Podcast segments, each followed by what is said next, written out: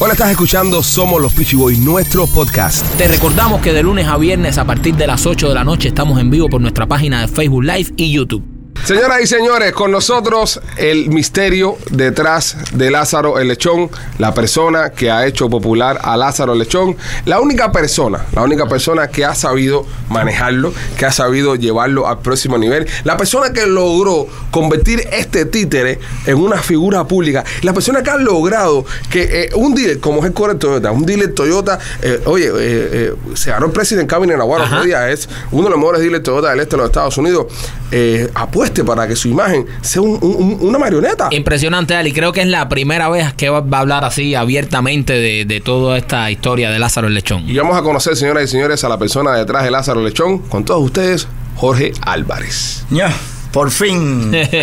lo lograron ustedes. Es que si no lo logran ustedes, no lo No logran. lo dan ahí, Jorgito, No ¿verdad? había salido tú hablando de eso nunca, ¿verdad? Nunca. Además, es un, es un misterio que lo he pensado mucho. Ok. Por fin ustedes lo logran y bueno, estoy contento de que me hayan invitado al programa. Y quiero decirles algo. Eh, mucha gente se preguntaba quién era Lázaro. Y entonces Lázaro con esa voz que tiene, con esa voz eh, atípica, con esa cubanidad que, que desborda por las orejas, eh, de buenas a primeras todo el mundo se, se- se preguntaba quién será el pesado que está detrás de ese. y entonces nada, estoy contento, es verdad, llevo más de 10 años trabajando con Headquarters Toyota. Son gente súper abierta, súper nice y de verdad que me siento que no estoy haciendo publicidad ya que Toyota se vende solo. Toyota es un carro para toda la vida y eso lo sabemos. Pero es una manera de... de eh, Alex, eh, cuando se la, la hija de- del dueño, que es una chiquita que tiene unas ideas súper brillantes, se acerca y me plantea, ella decía, ¿cómo hacemos? Eh, un cocodrilo, algo de la Florida, algo que identifique a las personas de la Florida. ¿Qué, ¿Cómo quieren? Eh, un gallo. Eh, no, ya eso está para gallo hueso. Eh, bueno, y entonces sal- sale eh, un, un cerdo, Ajá. Lázaro el Lechón, un puerquito cubano que vino en Barça y que Headquarters le dio la oportunidad y ahí empieza el mito de Lázaro el Lechón. Yo Muy pensé bien. que iba a ser como todas las publicidades, Ajá. que iba a durar un par de meses. Una, Y- una, un- una campaña solamente. Tú dijiste, una campaña. una campaña y ya y terminará. Yo pensé eso, pero nada, el primer eh, video que lanzamos, pa- que además lo hacemos como este programa para internet, que luego me gustaría hablar de internet un poco y que, Sí, sí, creo, claro. y que creo que ustedes lo están logrando. Internet, la fuerza de internet y de buenas a primeras, en la primera semana tuvo 65 mil views Wow. y ellos decidieron, y entonces dicen, bueno, eh, les compramos a Lázaro. Ajá. A Carlito, el creador conmigo, me dice, les compramos a Lázaro. Dice Carlito, ¿qué hacemos? Yo digo, véndeselo. Claro. Y digo, Lázaro es un pope. Ahora, eso garantizaba que yo podía tener trabajo. Claro. Y en Miami, que encontrar trabajo para un actor se hace muy complicado. Muy difícil. Y es muy difícil la Oh, y ahí es donde quería llegar, señoras y señores. Ustedes están viendo a Jorge Álvarez acá. Muchas personas tal vez no lo saquen porque tiene puesto su Bolchevique, que tiene puesto su espejuelo. Pero Jorge Álvarez es uno de los grandes actores de Cuba. Incluso es protagónico de una de las grandes películas de la historia del cine cubano. Jorge Álvarez, donde usted lo ve, es David, de una novia para David. ¿Quién ha visto una gorda con sentimiento? Yo. Ahí está. Vamos a ver un pedacito de una novia para David. Ahí está, a ver. Mira eso. Mira, con pelo. Intensidad. Pero Con son pelo y sentidos 19 años. opuestos. Esa es Edith Sola. ¿no? Edith Mazola, mira qué belleza. Si yo Mira, le Wow. la tiza cae. Ahí la sotería ahí.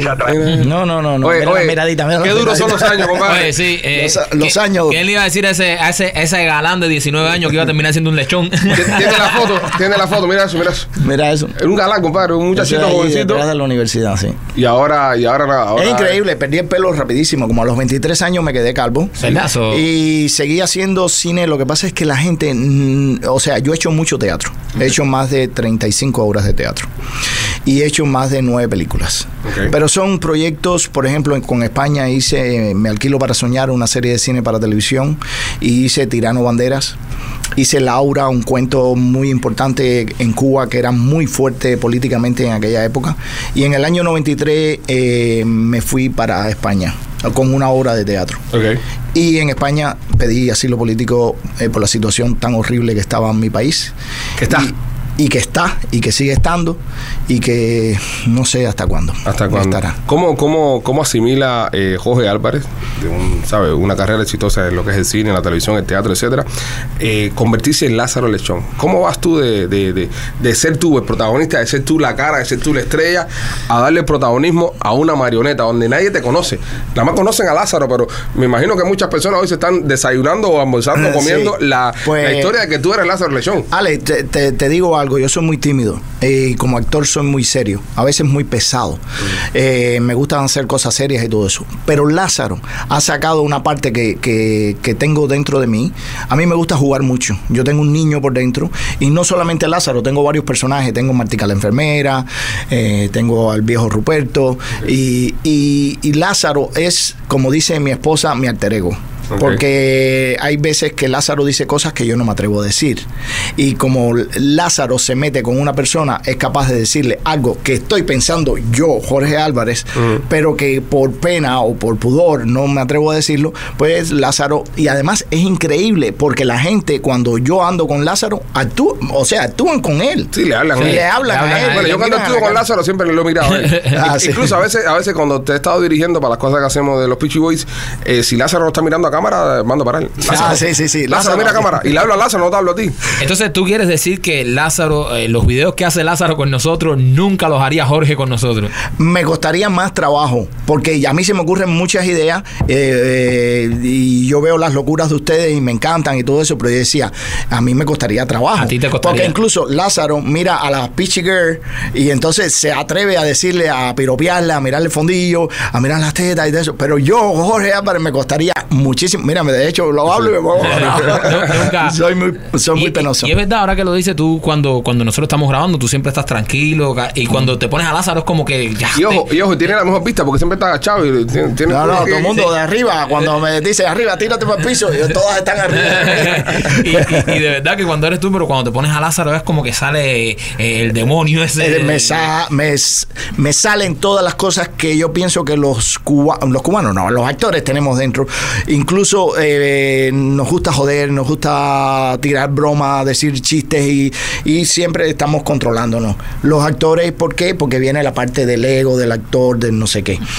Y yo pienso que lo hago en dos ocasiones, lo que pasa es que el teatro es muy serio. El teatro que hago, trabajo para el Ingenio Teatro desde hace muchos años, con una directora espectacular que se llama Lilian Vega, que es la esposa de Omar Moinelo, Oh, Marito. ese gran amigo nuestro. Omar es el, el sponsor directo de nosotros en el teatro. Bien. Todo el dinero que gana Omarito se lo quitamos nosotros haciendo teatro.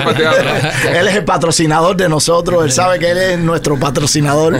Y para eso sirve. E incluso nosotros, como le digo yo, pagamos para hacer teatro. Yo creo que en esta ciudad solo el rey, como estaban hablando ustedes en eso, que el programa anoche quedó espectacular con Alexis Valdés, que mira, mi saludo, mi respeto, maestro, usted es el mejor. Sí. Y es el que ha logrado que actores, y me erizo, porque aquí yo llegué y empecé a trabajar, como muchos, hemos trabajado en muchos trabajos que no tienen nada que ver. Yo estuve 17 años recogiendo barceros. Es primera vez que lo digo. Trabajé para la Conferencia de Obispos Católicos. Eh, la administración que te- eh, ahora mandó a cerrar el programa después de 40 años. Y era un trabajo que a mí me gustaba mucho porque es un trabajo para ayudar no solamente a cubanos que llegaban a las costas destrozados. Tengo historias muy tristes, tengo historias muy bonitas, pero era un trabajo que me permitía ayudar personas, mantener mi familia y además poder hacer teatro por la noche. Y yo pago para hacer teatro.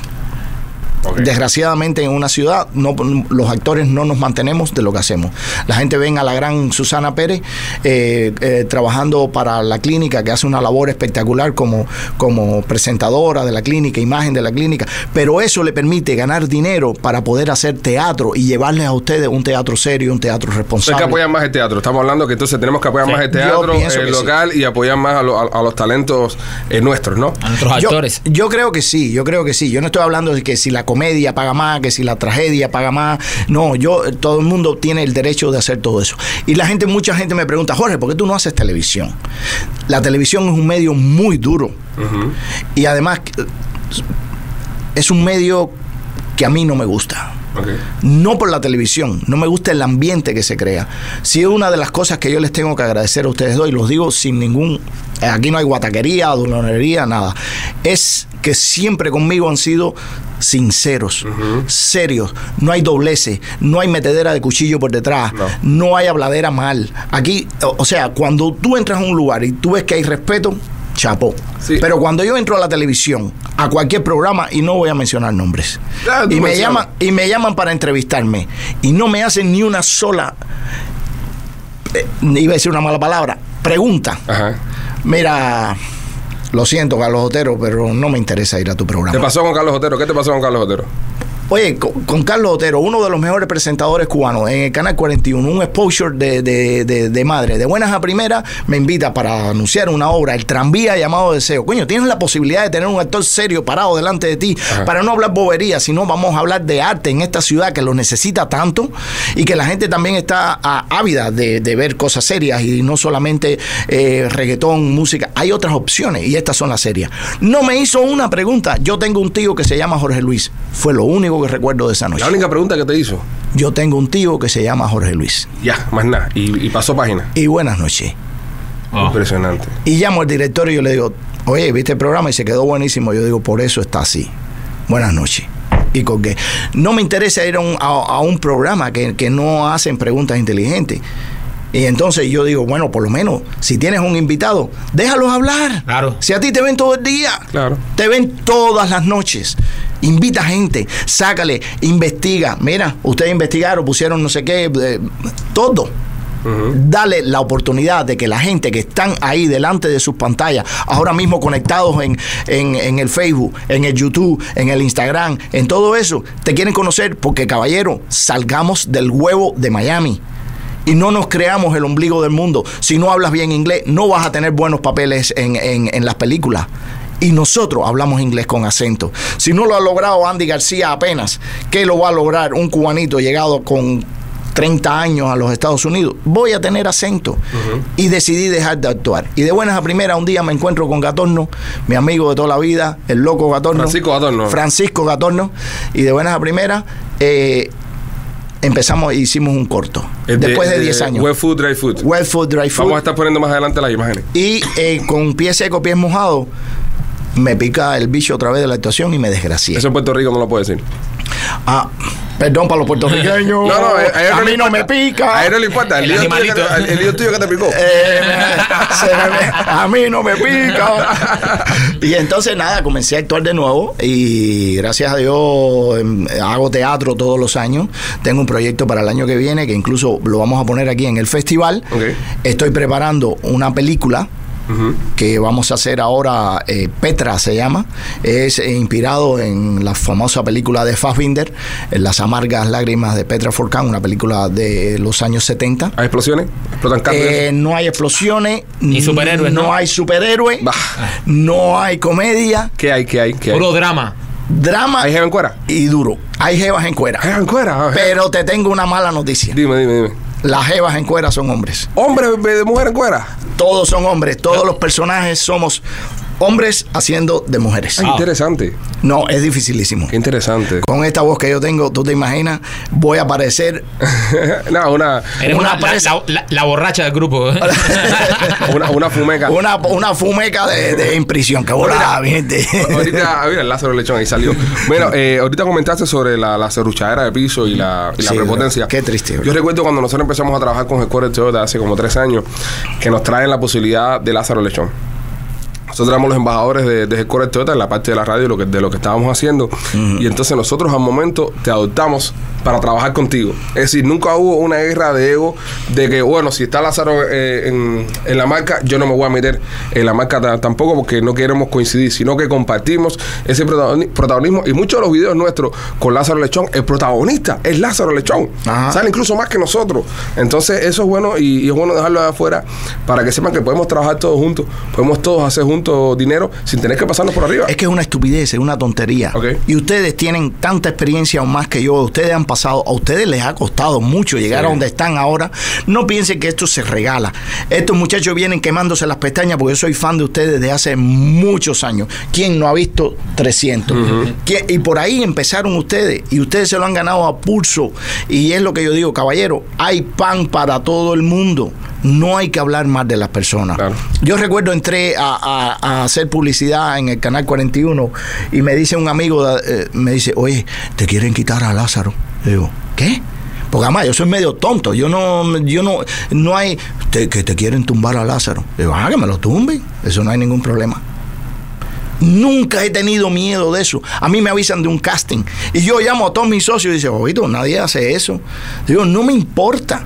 Es que no me importa. Si está para ti, está para ti. Si está para el otro, está para el otro. Pero claro, eh, y eso es lo bonito, eso es algo que nosotros, como, como dijo Ale, nosotros cuando empezamos siempre nos ha pasado con muchas marcas y nos, en el caso de Headquarter nos dijeron, ¿usted tiene algún problema en trabajar con Lázaro? Ni siquiera te conocíamos y nosotros, ningún problema, vamos a traerlo para acá y mira la química que hemos hecho. Yo creo que eso es lo lindo. Si nos damos la mano y nos ayudamos más cada uno, yo creo que vamos a ayudarnos a crecer más. Vamos a crecer más y yo te halo un poco para arriba, tú me un poco para... Que empezar a crear la división, porque creando la división yo creo que las carreras tienen patas largas, o sea, porque tú estás arriba, pero no sabes si mañana el que me tira la mano seas tú. o- Entonces, esa serruchadera de piso, esa escaladera, de verdad que a, a nosotros nos gusta y creo que no va a ningún lugar. Yo creo que hay que promover más la unión entre todos nosotros, unirnos y yo creo que eso nos va a hacer crecer más, va a hacer que nos den el día de mañana mejores contratos, porque eso es otra. Tú dices, yo no voy a hacer este trabajo por, por eso y por atrás de ti vienen 100 gente a hacer el trabajo Por menos. Por menos. Entonces, por eso después se quejan, no, que no hay buenos contratos. Es que si nos uniéramos más, Tini, ¿no has hubiera pensado, mejores contratos. y, y no has pensado hacer eh, de nuevo una novia para David?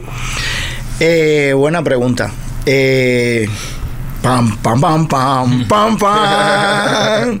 Me lo están preguntando aquí ahora en las redes sociales. Ok, exclusiva. Mira, no puedo hablar del tema, pero es una tremendísima pregunta. Para todos los fans que recuerdan el cine cubano de los 80, que recuerdan una novia para David con mucho cariño, como diría mi madre, mijito, tú no vas a hacer otra película, a ver si se te quitan, se, se te olvidan de, de David. Pues David sigue. ¿David regresa? David regresa, ya está el guion. Ah, qué chévere. No puedo dar muchos detalles. Pero es exclusiva, exclusiva para Somos los Pichi hoy. Es exclusiva, es la primera vez que hablo de esto en público. Eh, el guion está muy interesante. Ocurre en Miami Ok.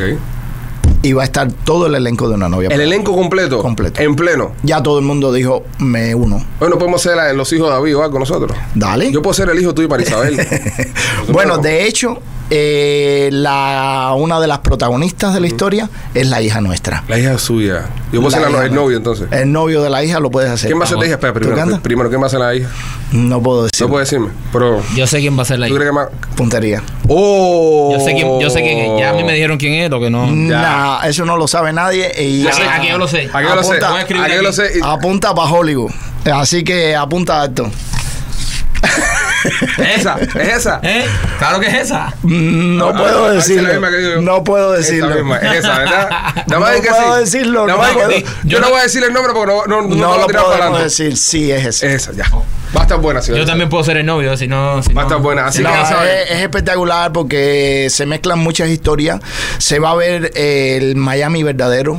Se va a hacer, un- es una película completamente en Miami. Y yo creo que no solamente, mm, me acabo de rizar, a chef a todo el mundo, Duro. eh, va a ser duro porque la gente tiene idealizado el exilio cubano.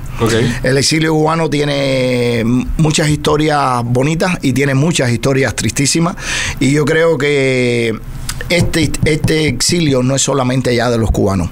Están los venezolanos allá afuera, se van a sentir identificados. Están los nicas, están toda la gente de Centroamérica.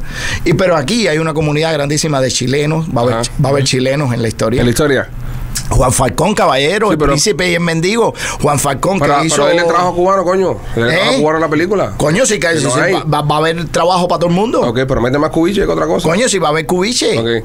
No, pero va a haber de todo, de todo en la Sí, pero película. aquí estamos y van a haber gringos. Y, y si y va a hacer aquí, hay que mezclar también la cultura Ah. como, como es en Miami, la cosa. A todo el mundo. Lo que pasa es que es una historia muy particular eh, que ocurre a partir de esta pareja que fue muy famosa y qué pasó con Ofelia. Ya no es más detalles, no es más detalles porque va- vas a terminar echando para adelante Vas a terminar contando el guion completo aquí. Señoras y señores, Jorge Álvarez, queremos darte las gracias, hermano, por haber pasado por acá hoy y haber traído a a Lázaro Lechón, por haberte quitado la careta, enseñar Lázaro. eh, quién es Lázaro Lechón. Y bueno, eh, Patino, para Lázaro. Lazarito, ¿cuál de los muñequitos que tenemos te quieres llevar? Coño, no, vaya, yo creo que eh, Spider-Man, Spider-Man. Spider-Man. ¿Estás seguro? Spider-Man, ¿Estás seguro que no te, no te gusta el verdecito este que es más bonito? No, no, Spider-Man. Spider-Man. Spider-Man es uno de mis favoritos. Ay, brother, no, no, déjalo ahí, déjalo entonces. Spider-Man es para Lazarito Lechón porque es un buen amigo y quién mejor que tú que se lleve Spider-Man. Coño, gracias, mi hermanito. Al fin se llevan uno del lado ya. Gracias por escuchar este capítulo del podcast Somos los Peachy Boys. Y te recordamos que de lunes a viernes a partir de las 8 de la noche estamos en vivo por nuestra página en Facebook Live y en YouTube.